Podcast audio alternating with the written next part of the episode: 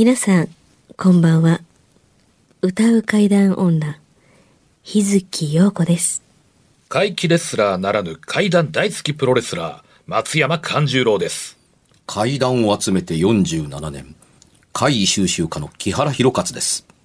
この番組は、オカルト番組でも、心霊番組でもありません。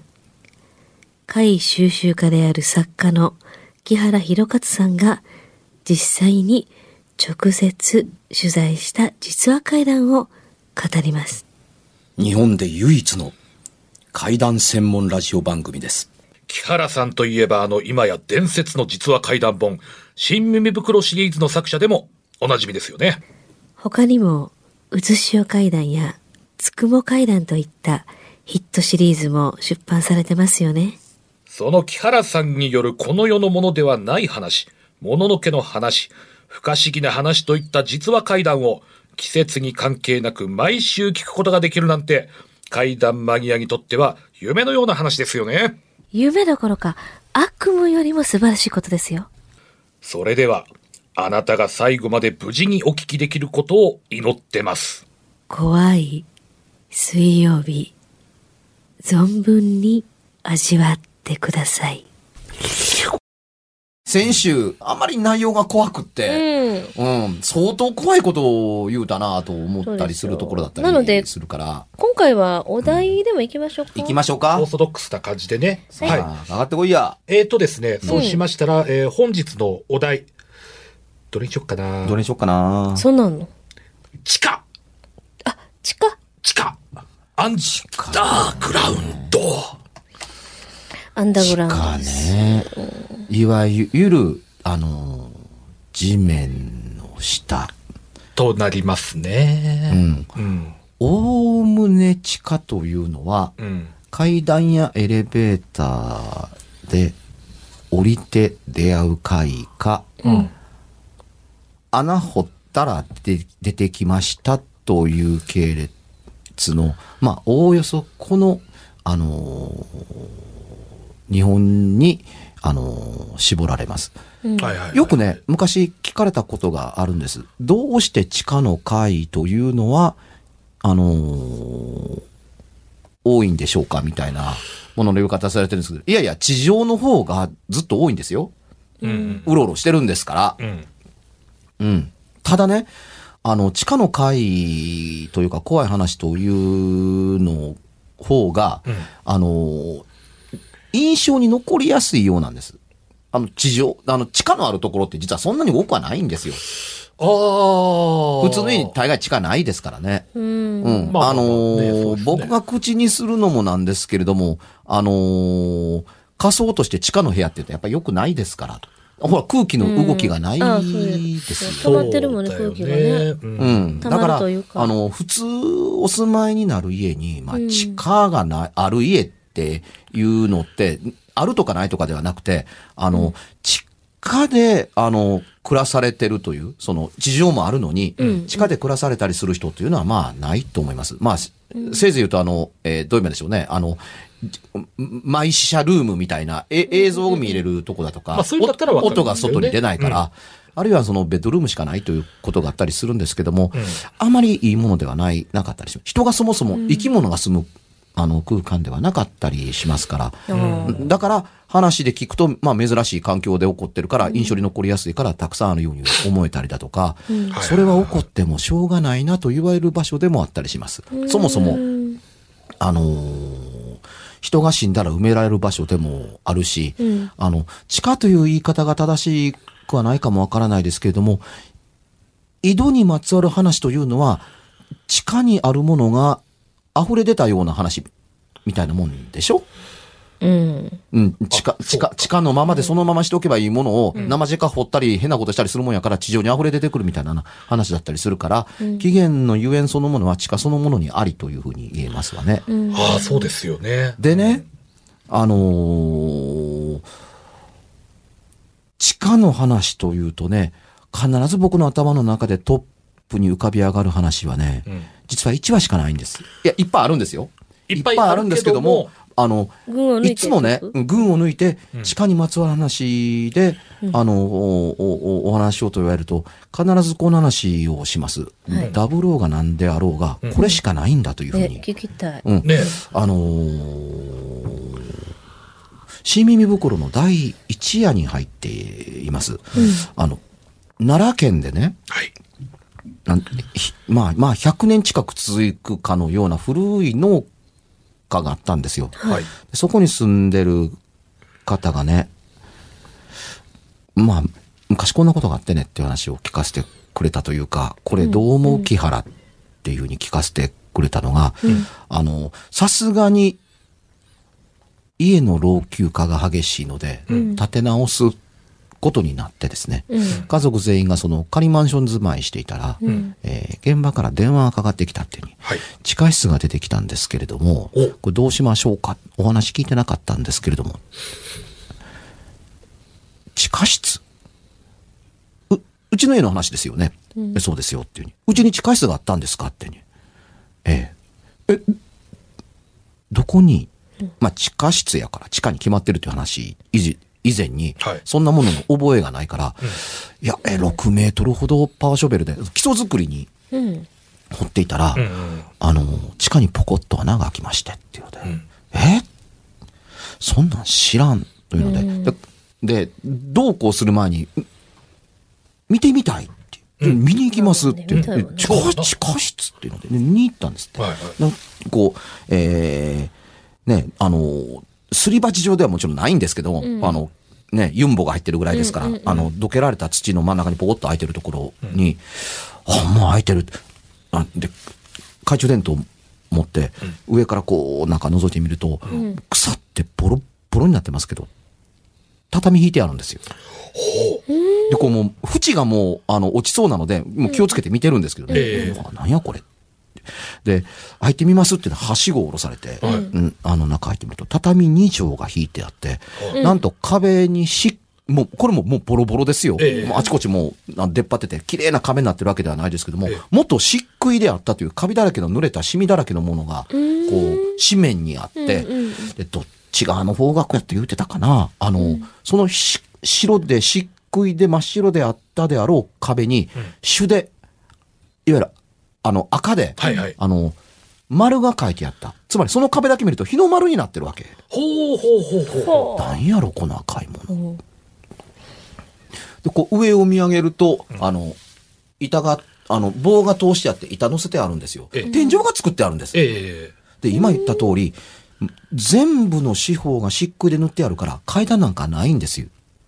したがってね、だから地下掘って、うんあの、部屋を作って埋めたん、ということになりますね。なります。で、そんな部屋があるなんて、いや、部屋というか、箱？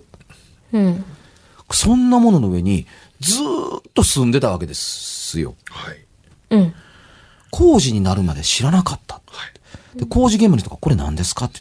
これ何やろう普通に埋め戻されてというよりも、まあまあ、基礎の工事として広がっていって、結局、あの、今の家になってたりうん。するんですけど、なあ、木原、これ、どういう意味があって、うん。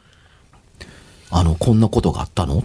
とどういうことやと思う？みたいなようなことを言われたけど、うん。あのー、新耳袋のな、というか本の中にあんまり、あんまり自分が登場して、どうだこうだっていうことないんですけど、この話に限っては単行本に私はわからないとしか答えようがなかったと書いてあるんですけど、文庫でも削りませんでした。こう、これをつけないと終わらないって。わからないとしか答えようがなかったというふうに。これね、長い間特別な話だと僕思ってたんですけれども、あのー四国のとある、あのー現場で、あのー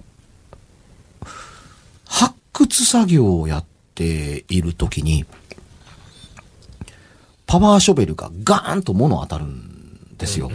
掘ってる場所には、かつて城壁だった石が埋まってるのをこう次々と掘ってたんですね。城跡をどうのこうのする中に、あのーガンと当たったから、あ、ここに石はないはずなのにと思って掘ってみるとですね、び確か美術館を作るために掘ってたのかな、でその前に発発掘調査をしようみたいなもんだったのかな？ガンと当たった石がないはずなのにって、石ではなかったんです。コンクリートの、あの、床みたいなのが出てきたんですよ。え。え、床？と思って掘ってると、床じゃなくて、四角く、あのーできている正方形のものだったんですよ。脇掘ったら、下にも同じようになものがあるので、どうやらコンクリートの箱みたいなもんだったりするんですよ。大きかったんですよ。あのー、4畳半分ぐらいの広さがあったと言いますから。そんなものを埋めた記録がないんですよ。コンクリートですから、近代もいいとこです。え記録に残ってるはずなのに、そんなものをそんなとこに埋めたっていう記録がない。でもね、これ埋めようと思うと、穴を掘って出来上がったものをボカンと入れなければならないから、記録がないはずがないので、えうん。そうでないとするなら、穴を掘ってコンクリート流し込んで作ったんでしょ、多分。うん。ところでと、うん。縁を全部見ても、入り口がないんです。それでね、あの、いわゆるコンクリートの塊か、うん。海岸じゃないんですから、うん丸々のコンクリートの塊か、これ中身何かあるのかなと思ういうので、あの、ユンボの先で、パワーショベルの先でガンガン潰して開けたんですって。うんうん。はい。で、開けて、あのー同じようにね、懐中電灯の中照らしたら、うん、あのー漆喰が塗ったみたいに綺麗に塗られててて、一箇所だけ、朱で赤く、丸が塗ってあったんですって。日の丸また。うん。広場るよね。これがね、あのーなんだろうと思うまんま、埋め戻されるんですよ。今も埋まっていますが。で、この人がショック、話してくれた人がショックだったのが、はい。こんな馬鹿げた話、あるわけがない。聞いても人が信じてくれないと思って、ずっと秘めてたら、新耳袋の第一夜と出会ってびっくりした。うん。あるんだ、こんな話が。というふうに。でそこだけでも2箇所っていうか、もっとあるんでしょいや、それよりもね、片っぽは、うん。あのー少なくても、まあ横から掘ったんかもしれんということを除けば、うんあの、100年近く経ってる農家が建つ前に作られたもんだったりするわけですよ。ええああ。家を建てるために関係があるのか、関係なく何かの意味で作った上に後から知らずに家を建てたのか、これがわからないけども、片っぽはコンクリートですから。だからね、そういうものを作ることに意味があるのでしょうかというふうに再び聞かれて、私は市民、この自分の体験と、その時現場に立ち上がっ立ち会った体験と、あの、新耳袋を読んだ読んで同じ話で類例があったから、からあえて聞きますけれども、これどういうことでしょうねと尋ねられて、再び、いや、わからないですっていうふうに。うん。あのーコンクリートの方は手間も、時間も、人手も、お金もうん。かかってますが、うん意味がない。わからない。うん。意味がないというか、まあ、あったから作ったんでしょうけども、さっぱりわからない。で、翻って言うと、今のところ2例あるので、2つの例があるなら3例、4例、5例、日本のどこかの近くに四角い何かが埋まってるのかもわからない。などというふうに思うんですけれども、あのーは今度発売されるね、えー講談社から発売される、写しを階段の単行本の第2話にあたる、あの、開かずの壺というタイトルをつけたんですけどね、その中に入っている一個の話の中で、こんな話があるんです。あのー友達が家を改築して、和から洋の家に建て替えた。はい。うち泊まりにけへんって、行く行くって言言って、うんでも夜中はばーこうし、まあ喋ってて、なそろそろ寝ようか夜中も遅くなったしっていうに、こっちよって言ったら、あ、こっち前あんたらの部屋になったとこやん。うん、あの、今度反対側にしてってに、あの、ゲストルームにした。うんうん、そこ泊まってって。宿泊第1号よって、わー。あい開けたら綺麗。あのーゲストルームのしのつもりで作ってるから、間接照明で、いわゆる、あの、上がパーッと明るくなるんじゃなくて、あの、ヨーロッパと同じようにアメリカとか、壁にライトが埋め込んでて、天井に開けたその反射光で、オレンジ色に光ってて、ああ、ええ家やんか、みたいな。うん。これゲストルームで何？な、あのーお客さん呼んで止めれるやん、みたいな。うん、まあ、風呂とトイレちょっと場所ちゃうけどねっていう。ゲストルームとして作ってあって、あの、風呂とトイレはそこから廊下に出て、まあ別のところにあるうん。っていうふうに、お客さんを止めるためだけの、あの、部屋。じゃあ、あの、布団の、ベッドの上に、あのーバスタオルやとかみんな置いてあるからって。ほな、おやすみっていうふうに。おやすみって。で、こう、バスルームに行って帰ってきて、さあ部屋に入ろうかと思った時に、まあ、たまたま目に入ったんですね。あれ？これ何やろ？うと思ったのが、閉じてあるドアの一番下の床に近いところに、ガムテープがはみ出してるんですよ。うん部屋の中から。うん。うん。ガムテープドアガチャッと開けたら、廊下側にはみ出して貼ってあるのが、こうね、あの、ドアの、いわゆる蝶番のところみたいなところ、ええそこをまたいで、部屋の中にこう貼ってあるっていう。うん。いやー、講師の人、剥がし忘れてんの？にしちゃ変やな、みたいな。このガムテープ。ガムテープやからな、と思うわけですよ。つまり、もう出来上がった後に貼ったとしか思えない。うん。工事用のガムテープとか養生テープじゃないんですよ。バシッと貼ってる。なんやろこれっていうで部屋の、ん要するに中側に入って、あの、中にもあるのが確認できたから、うん、まあ何でもいいけど、まあ貼り忘、うん、剥がし忘れなんやろうと思って、ゆっくりピーッと剥がして、で、外出てって、外からピーッと剥がして、プッと取って、部屋の中に入ってくるくる丸めてゴミ箱にポーンと捨てた。うん。ほな寝よって。どれぐらい経ったのか。寒、寒さで目が覚めたって。あのー布団、ベッドの布団の中にくるまっているので、で、顔がね、別に冷たくないのに、体が寒いんですよ。まるで風がスースー吹き抜ける、吹き抜けるというか、冷たいんです。吹き抜けもしないのに布団に入ってるから、寒、空調、暖房入れようかな、と思って、布団起き上がって、布団、ベッドの上の布団をはぐった時に気がついた。真っ暗なんです。部屋寒い。中真っ暗。あの、寝る前にはね、うん。寝る前には、間接照明。か、うん間接照明もそうやし、カーテンがあって、カーテンの隙間から外の光ぐらい多少見えてました。つまりもう完璧な真っ暗じゃないんですよおまけにうだよねうん。おまけに廊下の明かりがついててやね、多少なりとも縁からなんか、ね、あの、ちょっと明かりが見えてたような気もせんでもない。した、してたかしてたでないか覚えてないかもわからないけど、少なくてもここまで真っ暗なことはない。うん。気持ち悪いな。うん。とりあえず、明かりつけようかなと思って。あの、間接照明とは寝る前消してるんで、え消したってこんな暗くはないのにと思いながらも、あの、布団に、あベッドから足を下ろしたら、ピタッと冷たい感触がある。湿気てて。え。あれ？スリッパないやん。スリッパを脱いでたはずなのに、はい足で触ってもスリッパがないどころか触るのは冷たくて、なんか木目のような凸凹があるような感じがするって。うん。板の間なんです。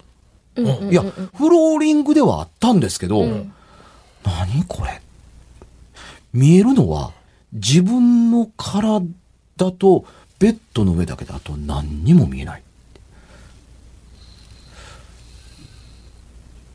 怖くなってね。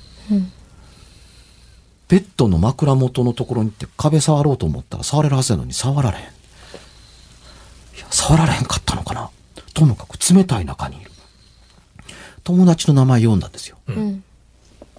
こうなってね。おうん、このままし私死ぬんちゃう。もうこっから一生出られへんと思って。うん3回ぐらい大きな、あの、大きく名前を読んで、助けてみたいなことを言った瞬間に、カチャッという音とともに、うん。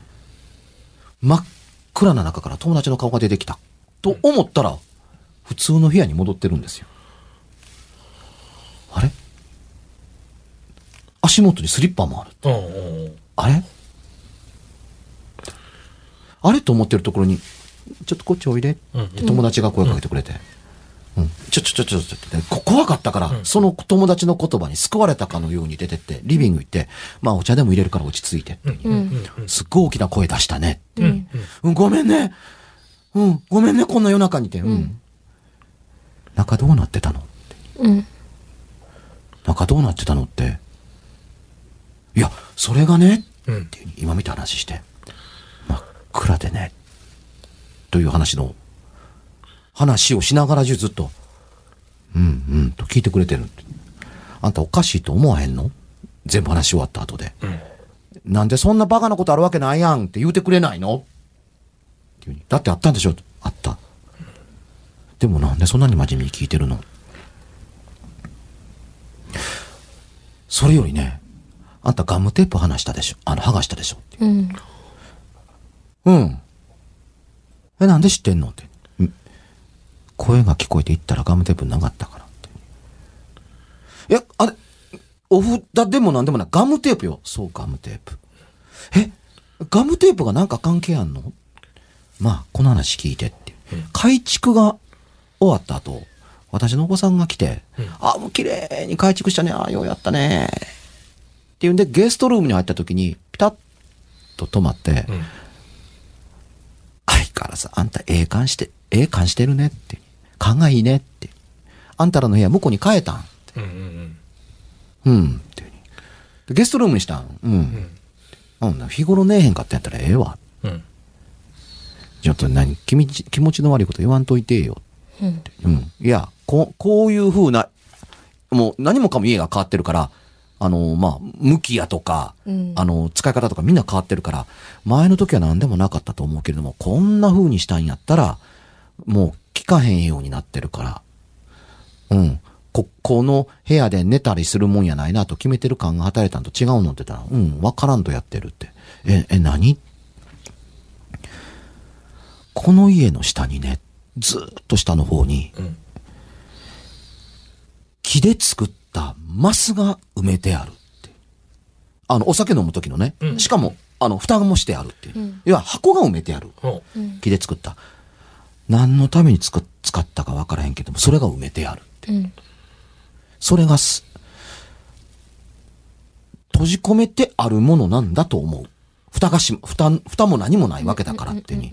それがね、この部屋が全部閉じたら同じようになるから、その地下と同じものが上に大きなものが出来上がるから、四角い真っ暗な箱があるから、だから、そうね、何も起こらへんように、外と中が繋がってるようにした方がいい、いいかも。うん。だって下に埋まってるものは全部塞がれてるわけだから。うんだから、まあ、こうした方、置いた方がいいんじゃないの？っていうので、それでガムテープの登場です。うん。ガムテープが中、部屋の中から外に向かって出てるから、これ塞がってたらできないでしょ、うんうんガムテープという、つまり、パイプというか、つながりというか、うんこれで部屋が廊下と一体になってる。中と外がね。中と外が。うん。うん。ということになってることになるから、というので、目だったらみっともないからという、それでね、わかりにくいように、その、同じような色を塗ってあるようなガムテープやなと思った。うんうんその、切り口と縁の厚みが見えたからガムテープと気がついたのであって、うん確かに気を使って、うんあのーそれとわかるように、その、どう言えばいいんだろう、養生テープであ緑ですみたいなのが貼ってあるわけではないので、おかしいと思ってたでしょ？うん。って。だから入った時に、絶叫聞こえた時に、よもやと思って、ドアの前に立ったらガムテープ剥がしてあるから、あ、やっぱりなと思って。うん。でも私の話疑わへんかった、疑わへんかった。なんで？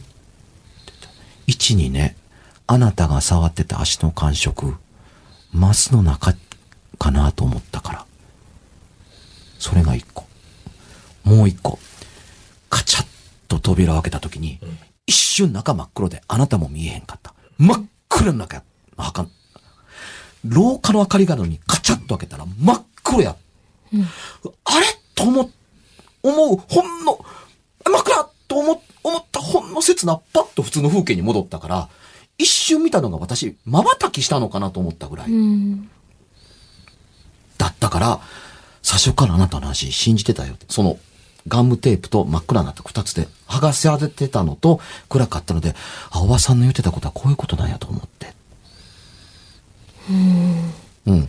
この話、新耳袋とさっきの、あの、コンクリートの話と、で、最後、マスの話。どっちもね、地下に埋めてあった四角い空間で出口なし。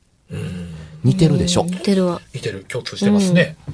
うん、珍しいことは、いいお題やったね。ね、いいお題でしたね。はい。うん。ちょっと、いいは、いいっていうか、すごい話を聞えー、き講談社の、あの、開かずの壺というね、うんあの、珍しい構成になってまして。ぜひ。ま次回にこの続きの話ちょっとだけしましょう、みたいな。ぜひぜひ。まあ、という、というよりも、本の構成が面白いという話だけですけどね。はい。もう、コア水、もう、らしさ全開でしたね。でしたね本当今回も。はい。はい。はいじゃあもう告知は日月陽子、つに点々の日月陽子で、それと、えあの、松山勘十郎で検索してください。出はい演情報。。えー、木原博勝のツイッターにつないでいただければ情報わかるようになってます。はい。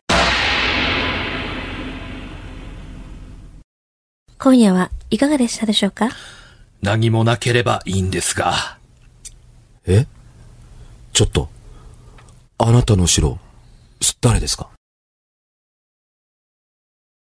番組では、お便りや感想のほか、あなたが体験した怖い話や、あなたが聞いた身近な人の不思議な体験、また、怖い写真や、曰く因縁のあるものなどもお待ちしています。メールの宛先は、階段アットマーク、jocr.jp、k-a-i-d-a-n アットマーク、jocr.jp。ファックスは078-361-0005、078-361-0005。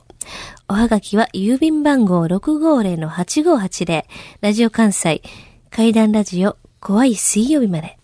ぜひ、本物の怖い話を私に教えてください。お相手は、歌う階段女、日月陽子と、階段大好きプロレスラー、松山勘十郎と、そして、階段を集めて47年。木原博勝でした。それではまた来週、お耳にかかりましょう。この一週間、あなたが無事でありますように。